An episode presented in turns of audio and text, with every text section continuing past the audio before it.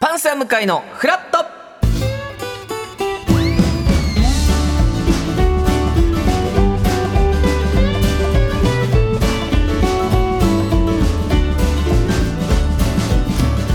1月9日火曜日時刻は8時30分になりましたおはようございますパンサー向井聡ですおはようございます火曜パートナーのココリコ田中直樹です今日もよろしくお願いいたしよまろすしくお願いいたしますなんか外から、はいブースの外から明るく行きましょう明あれるく行きましょうっていう声俺そんなこと普段言わないじゃないですかそんなんか急に、えーな何を どうした何んでですすか明るく行きましょうっていうのは、えー明るいですよね明我々るいですよ毎週明るい放送なんか復帰今してますよ日明るくないみたいな言いね方えしてきてますけど全然明そうるいですよいつも通りのはい明るく楽しいそう放送をねですだってもう今年2発目になるんですよそうなのよあの2日にねはい生放送1回目がございましたいやうんなんかすごいスピード感で、だから今日9日で既に2回目そのうですよ火曜日フラットでまあラジオをお聞きの皆さんにはうん伝わらない部分なんですけれども、はいはいあのーもう髪の色もそうなんですよもう変わってます私、あのーすごいスピード感金髪でしたもんね、そうですが1週間経経ってもうまあ普通にと言いそうまですすかねちょっうんと、もう落ち着いた落ち色着いた色になってますねだ芸能界から金髪がちょっと今2人ほどい ない ちょっとおやすみ金髪が減ってます芸能界の向井さんも、はい芸能界の金髪が減りますこれ皆さん今チャンスかもしれませんいやちょあるんですねそういう枠がと言いまいすやかでも、うんこれがね心、うーん名残惜しいと言いますか、はいはいはい思いのほか、うん金髪がいいですねというお声もおうこの期間いただいて、あらでもともと1月1日に染めて、 1日に染めたのねはいはいねまあこっから、まあ、今1週間ぐらい経ちまして、うんうんこの期間はラジオしかお仕事がないわけですうんよ、はいそうか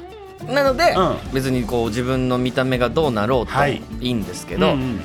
ここからちょくちょくやっぱテレビの収録が始まってくるんですそうよねね今週ぐらいから。うんってなった時に、うんやっぱ番組行くたんびに説明しなきゃいけなくなるじゃないです確か。かに絶対聞かれるもんね、まあず金髪にしたんだって一番最初に「うんうんえなんで金髪にしたの?」っていうそりゃな話るになよってうんで要は、うんもうモテたいぐらいしかないんですよその理 由理由ぶっちゃけ はいそれしか入ってないわけよなねいポケットにはねでうんこれをじゃあ全番組うんは最初にやんのかとか思っいたら、はいはいはいそっちの疲れ想像した時のそっちの疲れが勝っちゃって、うん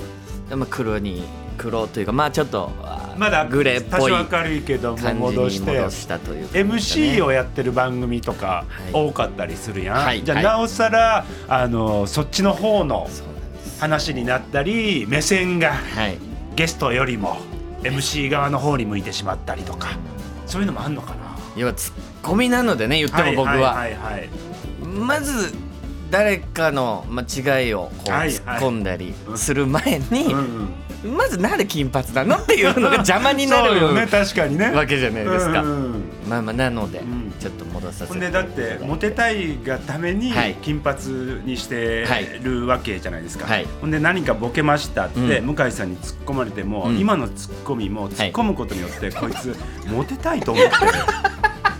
モテたいと思って突っ込んじゃってんじゃねえのみた いな全部の行動 がモテたいが透けて見えるようになっちゃうそっていうでうすよね突っ込まれるのはお前じゃねえかってなっちゃうかそうらですねっていうのもあっていやーそうですねこここでもなんか通せたらよかったんですけどね顔うん別に俺がしたいからはい金髪してるんですよとか、はいはいはいはい、えーちょっと前もピアス左耳に開けてみはいはいてはいはいうんいやー開けたいから開けてるんですよ、なんか文句ありますかぐらいのはいはいはいはい強い気持ちで入れればいいんですけど、はいはいはいはいいやこの日本の同調圧力みたいな 日本が持ってい押るされて押され て、ななんかこう、うんい異分子をうん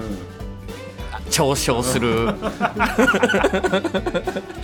いろいろやってみたにらだから、はいそのピアスもその1回やってみたやん、はいでも違うってなって、は例えば1回置きます、んで金髪もやった、はあいけどやっぱりなかなかちょっと難しいなってなって1回置きます、はいでもう気になることをどんどんやっていってそうですよねで残るものを残していくみたいなカラコンもそうでしたし そうそうそうそうそうそうやろそれもやっぱ大不評の末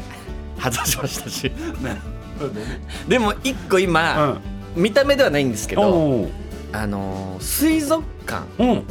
今年のラッキープレイス僕占い好きで、はいはいはいはいゲッターズ飯田さんの本見たあらうん去年のラッキープレイスがボーリング場だったんですよあそうやったのでそれがきっかけでボーリングをちょっと久しぶりにやってみたらうん面白くうてんで自分でサトシボーリングクラブっていうのを作ってったボーリング施設作ってうんそれが俳優の高橋文哉さんとつながってってそうよいうことになったのでうん意外とこうラッキープレイスだったんですよそうねで今年が水族館だったんですおうんうんだから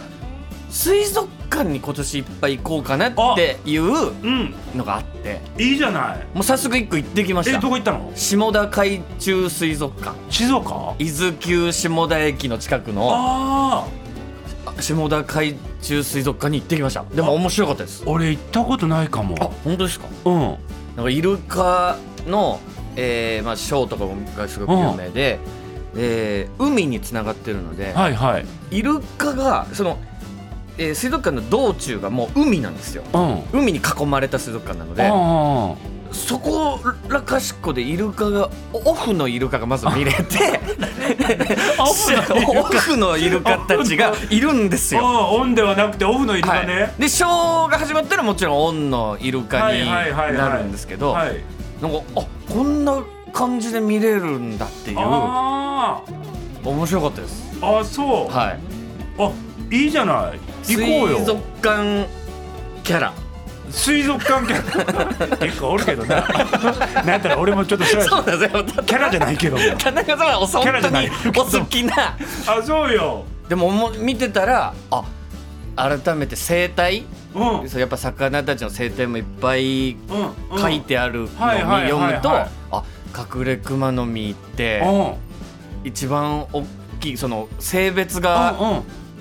変わる変わるんです変よわるね変わる変わる一番大きい隠れ熊の実がメスになるんですよね、はいそうですで2番目がオスでそでその一番大きいのが例えばなくなっちゃった時は、はいそのはい2番目のそ隠れ熊の実がそのままメスになってメっスになるてうそいううことなんですよね。そうあ面白いな、えー、本当それ面白がれるあの人だったらさ、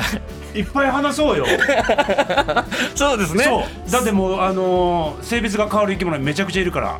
あそうな他にも魚もうベラの仲間とかベラもそうなん ですねタツノオトシゴもうめオスが産卵するっていうのを見てんそうそうそうそメスがオスに卵を産みつけてそうの卵をオスがこう体で育てて、うそうあオスが産んだみたいあそうか、な、はいじゃあもう全然そのなんていうのかな生き物に対してのその驚きで言うと、はいまだまだ全然本当にもう一歩入ったぐらいやから 入り口ですかこれはそうめちゃくちゃ楽しめると思うよこれからすごい先ちょのっと今年はじゃあ、うん